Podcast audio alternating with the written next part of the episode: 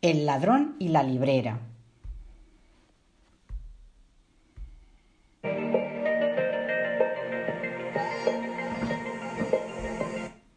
El primer libro fue algo involuntario.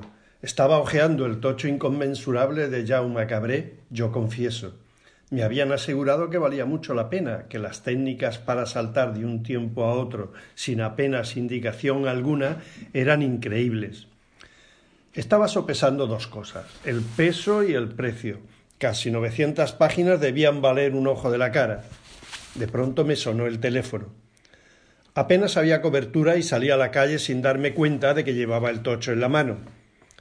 Ya no me daba tiempo a volver, así que pensé en devolverlo después de comer. Pero esa tarde se me complicó la vida y no pude. Y por la noche quise hacerme una idea del tema. Leí unas doscientas páginas del tirón antes de dormirme. Por la mañana tenía el propósito de acabarlo antes de devolverlo. Total, ya había dormido fuera de la librería una noche. Podría hacerlo otra más. Lo restituí dos días más tarde. Abrían a las nueve y media.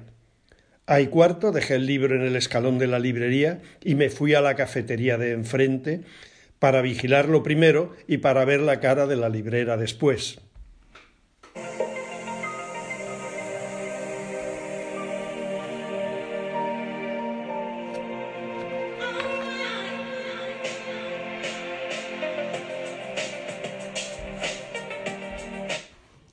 Llegué a la librería con paso rápido. El otoño había entrado de golpe y yo no me había abrigado lo suficiente. Era librera por vocación. Me gustaba leer, me gustaba repasar los libros en sus anaqueles, me gustaba el olor del papel y sobre todo me encantaba desembalar las cajas con los nuevos pedidos. Cuando fui a subir la persiana vi en el suelo una bolsa de papel marrón con asas. Me agaché y la cogí. Dentro había un libro. Incrédula metí la mano y me encontré con el tomo, yo confieso, de Jaume Cabré. El libro estaba nuevo. Le di la vuelta y comprobé que pertenecía a mi librería. Sabía los ejemplares que poseía de cada título y así que me dirigí a la estantería y los conté. Efectivamente, faltaba un ejemplar. No lo había vendido. Estaba segura. Aún así, abrí el ordenador y busqué el título. Efectivamente, deberían quedar cuatro ejemplares y solamente quedaban tres. Me habían robado el libro y me lo habían devuelto. Un ladrón con cargo de conciencia, pensé. Seguro que repetiría. Pero yo descubriría quién era. Vaya historia. Ideé entonces un sistema bastante visual y rápido para saber si en los anaqueles quedaba algún hueco, y aunque echaba mi tiempo, no me importaba. Estaba hasta emocionaba. A ver si lo pescaba. Quería descubrir quién sería ese ladrón lector. Del pueblo seguro, porque los clientes eran más o menos habituales.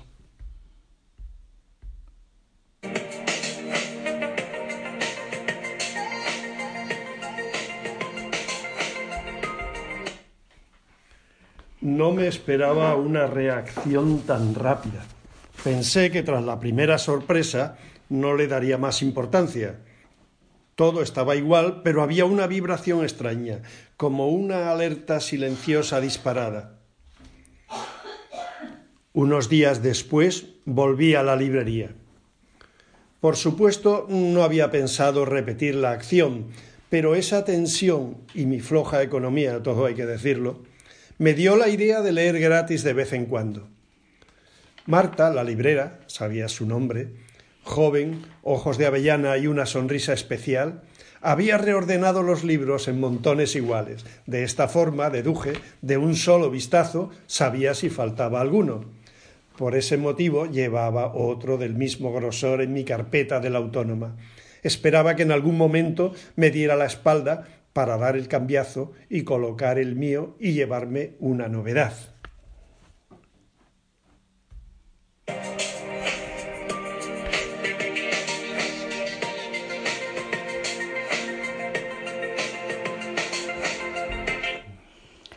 La sonrisa se me borró de los labios. Revisaba mecánicamente los montones de libros convencida de que todo seguía igual. Mi estratagema estaba dando resultado. De pronto me saltó a los ojos un lomo diferente. Estaba en el montón de la esquina. No podía ser, yo no lo había incluido allí. Me acerqué hasta con aprensión, como si el libro pudiera saltarme encima. Lo saqué. Era el tercero por arriba. En efecto, la intemperie. No podía ser. Lo había estado vigilando. Me la había jugado de nuevo. Miré hacia la calle con decepción. El viento soplaba a ráfagas arrastrando las hojas caídas de las plataneras. Antes del fin de semana, cuando volví de comer y me preparaba para el trajín delicioso para mí de los viernes, me encontré de nuevo con la bolsita de papel marrón en la puerta.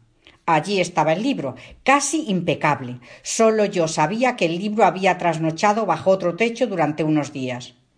Miré a todos lados, pero no aprecié nada diferente.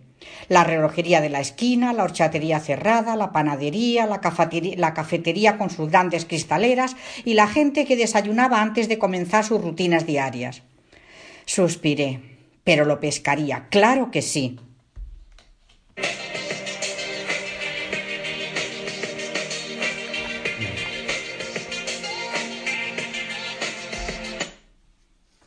No me cogió por los pelos.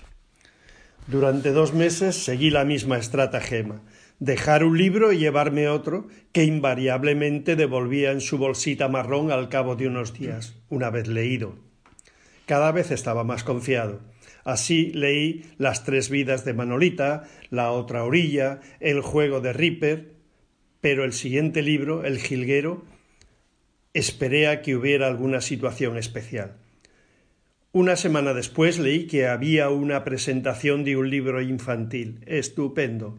Ese día me quedé atrás, al final, y esperé con paciencia a que se acabara el acto. Cuando finalizó y se armó el revuelo de rigor, con todo el mundo yendo a la puerta de salida unos, otros comprando el libro y otros pidiendo dedicatorias, aproveché la ocasión. Me acerqué al montón de libros y comencé a hojear distraídamente uno. Cuando iba despacio hacia la salida, noté una voz clara en mi oído. Si me invitas a un café te lo regalo. O si prefieres, cuando lo leas, me lo devuelves. Quedé petrificado. Me volví y allí estaba ella mirándome con una sonrisa de Gioconda.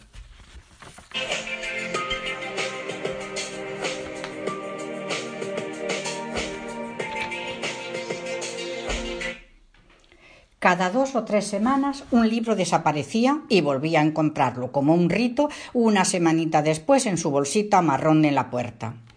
Se me había pasado la rabia, ya no estaba enfadada, incluso lo esperaba con cierta emoción. Claro que yo estaba ojo a visor. Era como un reto, un juego. Cuando programé la presentación del libro infantil se me encendió la chispa. Seguro que ese sería el momento adecuado para sustraerme otro libro. El ladrón pensaría lo mismo, claro. Efectivamente, esa tarde con los papás y los niños la librería estaba llena. Yo no dejaba de vigilar alrededor. Le había pedido a Antonia que me echara una mano. Cuando acabó la sesión, yo seguía pululando por la librería con aire inocente. Pero me fijé en Alejandro, un joven sustituto del instituto cercano. Tímido, con gafas italianas, buen lector, joven y agradable, que venía con mucha frecuencia por allí. Sospechaba yo que no venía tanto por los libros como por mí. Remoloneaba alrededor del montón de novedades. Lo vi detenerse y ojear el jilguero. Lo seguí observando y vi con asombro cómo se ponía el libro debajo del brazo, dejaba otro en su lugar y se dirigía a la puerta tranquilamente. Aguantándome la risa, me acerqué por detrás y le susurré Si me invitas a un café, te lo regalo. Por, supuesto, no fue el último café que tomamos juntos.